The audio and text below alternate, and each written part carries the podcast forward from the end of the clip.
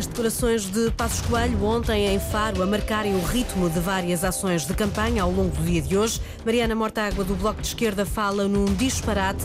Rui Tavares, do Livre, diz que as palavras do antigo Primeiro-Ministro não têm desculpa. O caminho ainda é longo para garantir o acesso de todas as mulheres à interrupção voluntária da gravidez no Serviço Nacional de Saúde. O aviso é da UMAR, a União de Mulheres Alternativa e Resposta. A ONU volta a criticar Israel.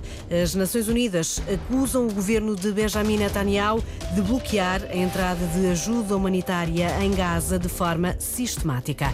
Notícias às três, na Antena 1, a edição é da jornalista Rita Soares.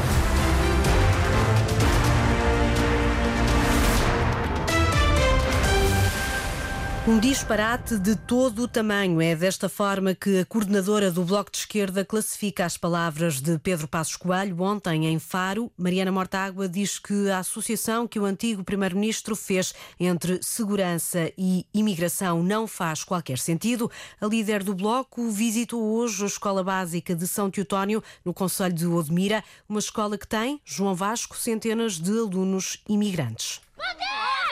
A Escola Básica de São Teotónio tem cerca de 400 alunos, 40% deles estrangeiros, vindos de mais de duas dezenas de países. 25, acho eu. 25. Nesta escola há também centenas de imigrantes adultos que à noite aprendem português. Uma aprendizagem que Mariana Mortágua considera fundamental para a integração destas pessoas no país. É o fim de uma barreira para poder lidar com os serviços públicos, para poder lidar com a administração e para poder dispensar muitas vezes intermediários claro, que claro. acabam por uh, oportunisticamente se aproveitar da fragilidade das pessoas que vêm para aqui à procura de trabalho. A líder do Bloco de Esquerda e João Mateus, professor de Educação Musical que nos guia pela visita à escola, concordam que o aumento da imigração por estes lados nos últimos anos deve ser visto como uma mais-valia. Temos mais professores, temos mais alunos, é uma oportunidade que nós temos aqui. Para combater a é. desertificação desta, sim, sim. desta zona.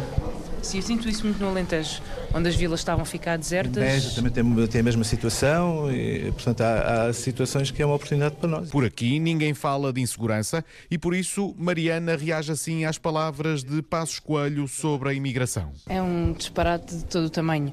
Acho que saímos todos aqui e todas, e quem esteve a visitar esta escola, mais felizes e com mais esperança no nosso país. Mariana Mortágua pede apenas que se deem melhores condições a quem veio para Portugal à procura de um futuro melhor, para que a resposta a questões como a que se segue possa ser mais afirmativa. Gostas de estar aqui em Portugal? Sim, é, mais ou menos. Tens saudades do Nepal? Sim, muito. Dos meus amigos. Vieste aprender português e falas muito bem português. Parabéns. Como é que te chamas? Suprate. Suprate. Um abraço, boa sorte. Tá bom, obrigado.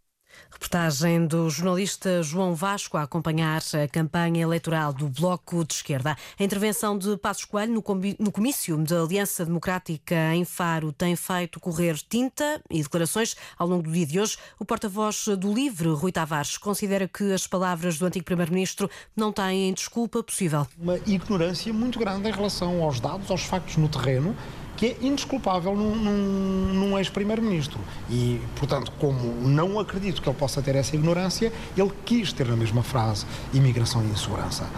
Peço desculpa, mas os dados são muito claros. Uh, nós somos um dos países mais seguros do mundo, apesar de sermos uma sociedade que tem muita imigração e tem ainda muita emigração, até porque somos um dos países do mundo que tem mais emigração e imigração ao mesmo tempo.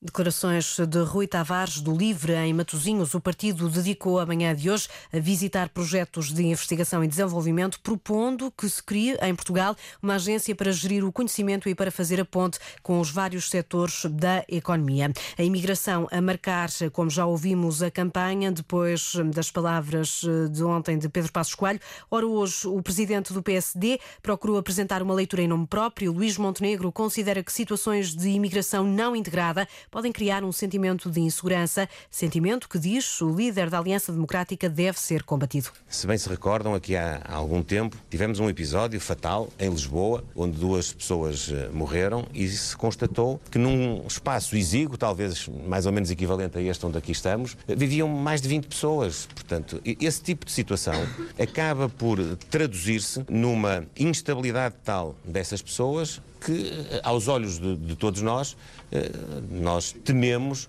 pela nossa segurança. É, é, normal que isso aconteça. É, é, é, uma, é uma. Eu não estou a dizer que as pessoas que vêm do estrangeiro para Portugal têm essa tendência para criar problemas, mas criam um sentimento quando não são bem integradas. E esse sentimento tem que ser combatido, como é evidente. Declarações de Montenegro durante uma visita à Sul, uma organização de produtores de cereais em Elvas, no distrito de Porto Alegre. Ontem à noite, Passos Coelho entrou na campanha. No comício em Faro, o antigo primeiro-ministro terá sugerido uma ligação entre a segurança e a imigração. Pedro Nuno Santos faz até ao momento uma avaliação positiva da campanha socialista. O secretário-geral do PS considera que o partido está a conseguir mobilizar o país de visita a um centro de interpretação de microalgas na ilha açoriana de São Miguel. O candidato sublinhou que é preciso fomentar o empreendedorismo e pediu, linda luz, que Portugal não volte a um passado de direita. Dos Açores para Portugal inteiro. Pedro Nuno Santos diz que encontrou no arquipélago um exemplo de empreendedorismo. Este é o exemplo do que temos que multiplicar pelo país para podermos ter uma economia vibrante, mais sofisticada, que consiga reter quadros, jovens quadros qualificados. Este é o tipo de uh, atividade económica que nós achamos que deve ser apoiada e aproveitada para nós conseguirmos avançar, desenvolvermos, pagar melhores salários, que é no final do dia aquilo que nós queremos, ter uma vida melhor. É exatamente para viver melhor que o candidato do PS a primeiro-ministro quer ganhar eleições. E queremos trabalhar para que a classe média portuguesa possa viver melhor no seu país. Ao contrário do que se passou no governo de Pedro Passos Coelho, diz. O socialista não está preocupado com sondagens, afinal não têm sido precisas nos últimos tempos, mas sim com o dia de eleições. Nós estamos apenas preocupados preocupados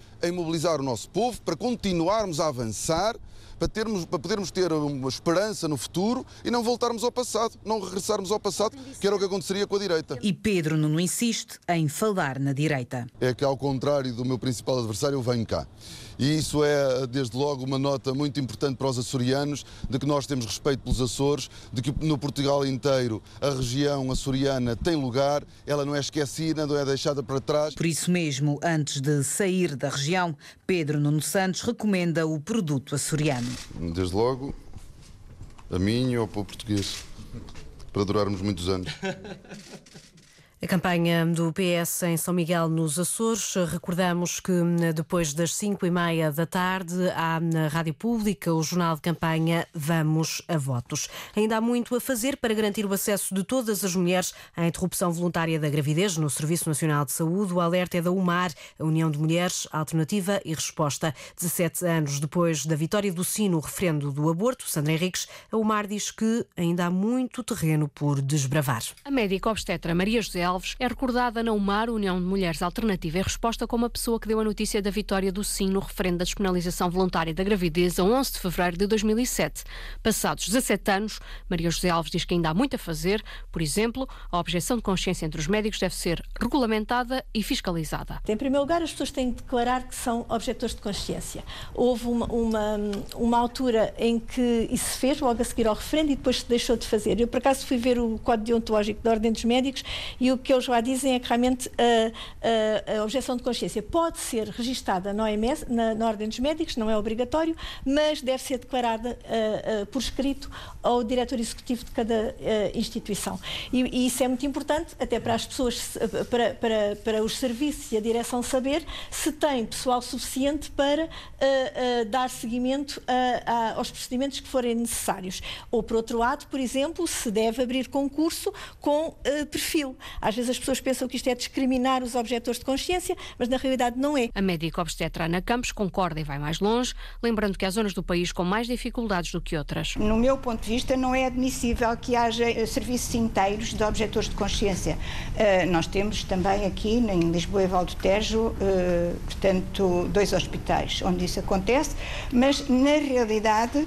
Eh, eu acho que a Direção-Geral de Saúde deveria envidar os seus esforços para, em, em concursos públicos, eh, considerar como eh, uma das, das, necessidades a possibilidade de os técnicos que concorrem a esses concursos não serem objetores de consciência. Outro aspecto que deveria mudar, dizem, é que a interrupção voluntária da gravidez deveria passar a ser feita até às 12 semanas.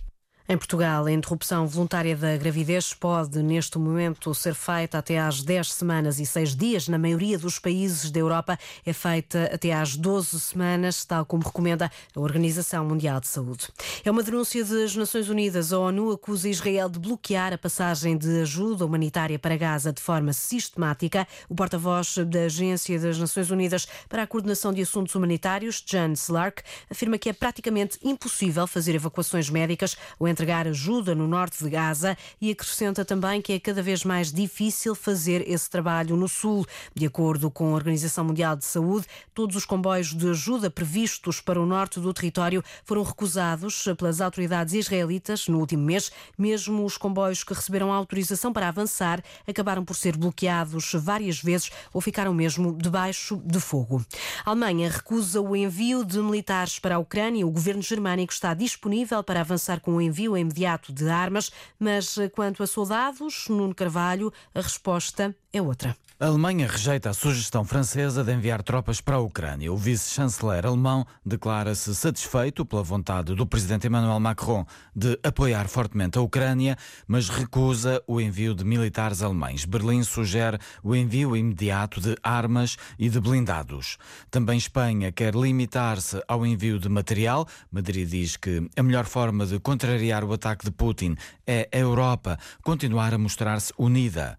Os polacos e os afirmam que não estão a pensar em enviar tropas, mas concordam em colaborar na compra de munições para abastecer as forças ucranianas.